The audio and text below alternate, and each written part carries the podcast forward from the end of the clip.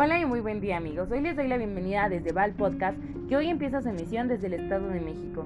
Yo soy Valeria y compartiré con ustedes este tiempo dedicado a la lectura de tres leyendas, El fantasma de la monja, La mulata de Córdoba y El callejón del beso. Nos gustaría llegar a todos aquellos amantes de las aventuras y de las e, historias y experiencias paranormales, y sobre todo a aquellos que nos puedan escuchar. Saludos desde el Estado de México, nuestra ciudad de residencia.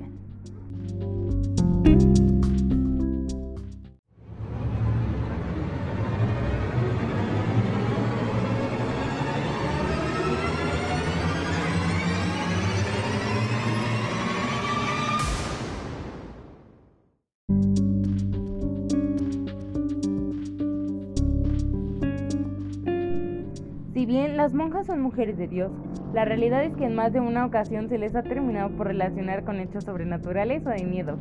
El fantasma de la monja es un relato clásico, el cual sucedió durante el ya lejano siglo XVI y que hasta la fecha, al ser contado, sigue causando miedo entre las personas al pensarse en una situación así.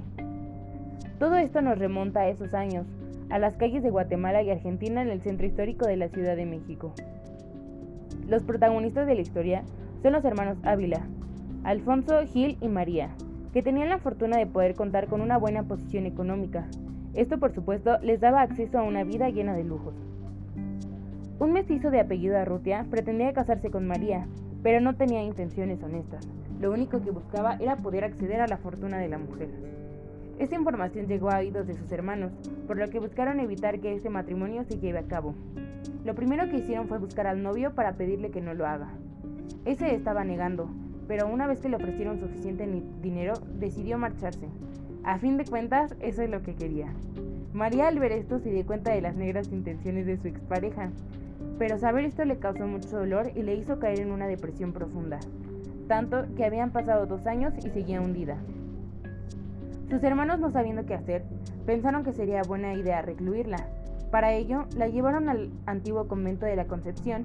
Pensaron que ese ambiente y el acercamiento a Dios le haría bien. A pesar del tiempo que pasó ahí, rezando todos los días y buscar evitar el dolor, simplemente no pudo. Y un día se rindió. En el patio del ex convento existe un árbol de durazno, en donde tomó una cuerda y decidió ahorcarse. En ese mismo lugar terminaron por enterrarla las monjas y parecía que había terminado la historia.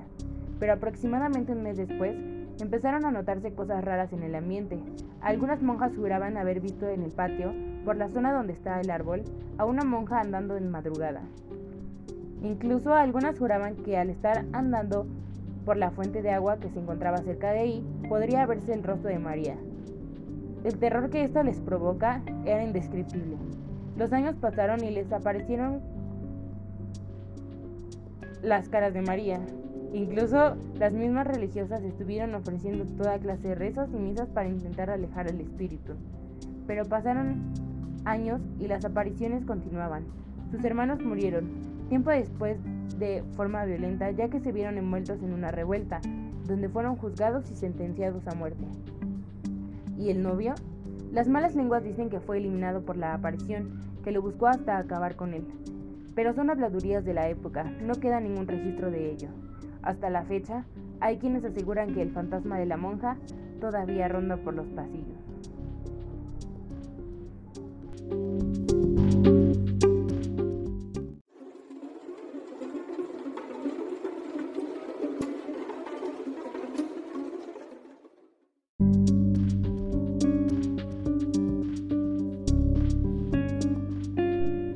Corría el año de 1618 y en la villa de la Córdoba de los Caballeros se dice que vivía una bella mujer cuyo origen y domicilio nadie sabía. Su belleza era tan grande que todos los hombres se sentían atraídos por ella. Por sus venas corría sangre negra y española. Era la mulata de Córdoba. Dicen que era muy entendida en las artes de la medicina, que conjuraba tormentas y predecía eclipses y temblores. Las pestes y enfermedades mortales ella las curaba solo con hierbas. La gente crédula y supersticiosa afirmaba que la mulata tenía pacto con el diablo, que tenía poderes mágicos y que podía estar en dos lugares al mismo tiempo. La Santa Inquisición no tardó en apresarla y enviarla al presidio de San Juan de Ulúa, acusada de brujería. Un día le solicitó a un carcelero que le consiguiera un trozo de carbón. Se dice que la mulata dibujó con el carbón en húmedos y oscuros muros de su celda un barco con grandes y blancas velas desplegadas al viento, y dando un salto subió a la nave y desapareció. Al día siguiente, aferrado a la reja del calabozo vacío, se encontró el al carcelero con la razón perdida.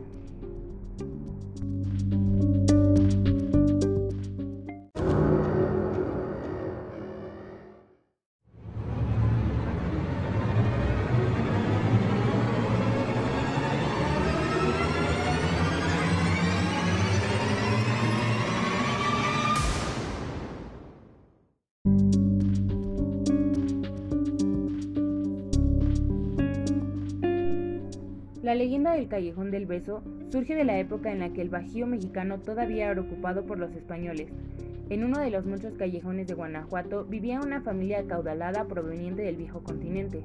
La hija del matrimonio llamada Ana era una joven muy hermosa, a quien le gustaba asomarse al balcón por las noches para poder observar la luna y las estrellas. Muy cerca de ahí, en la casa vecina, estaba una pequeña habitación que ocupaba Carlos, un joven humilde y sencillo que trabajaba en la mina de la Valenciana y quien estaba enamorado de Ana. Él también disfrutaba de la noche aunada a la belleza de la joven española, ya que su aposento se ubicaba justo enfrente del balcón de su amada. Esa gran coincidencia les permitió conocerse y enamorarse. Debido al estrecho del callejón, podían tocarse uno al otro con tan solo estirar un poco sus brazos. Eso les dio la idea de poder darse un beso sin que el padre de la chica los descubriera, pues don Emiliano era un hombre de armas que jamás permitiría que su hija siquiera conversara con alguien que no fuera de su misma clase social. Lamentablemente, el plan no funcionó, ya que su papá la descubrió, amenazado de muerte al chico, pero Ana no creyó la amenaza de su padre.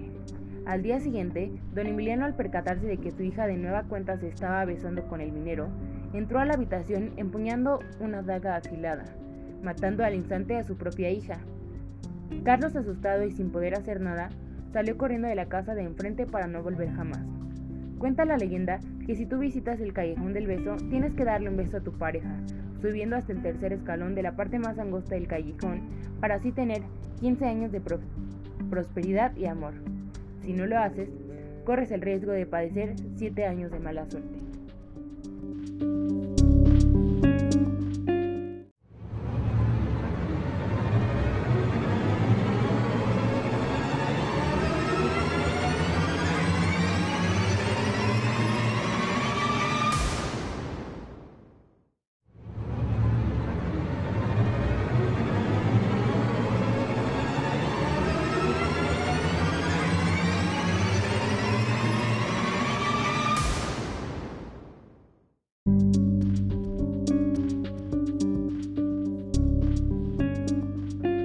Desde aquí, un saludo muy especial a podcasters y usuarios de podcast, tanto en español como en otras lenguas. Podcasts que se emiten desde todos los lugares del planeta. A todos nos une el entusiasmo por este formato de comunicación, el podcast, y eso hace que formemos parte de este colectivo tan apasionante. Un cordial saludo para todos. Sin más, me despido y nos vemos en otro capítulo.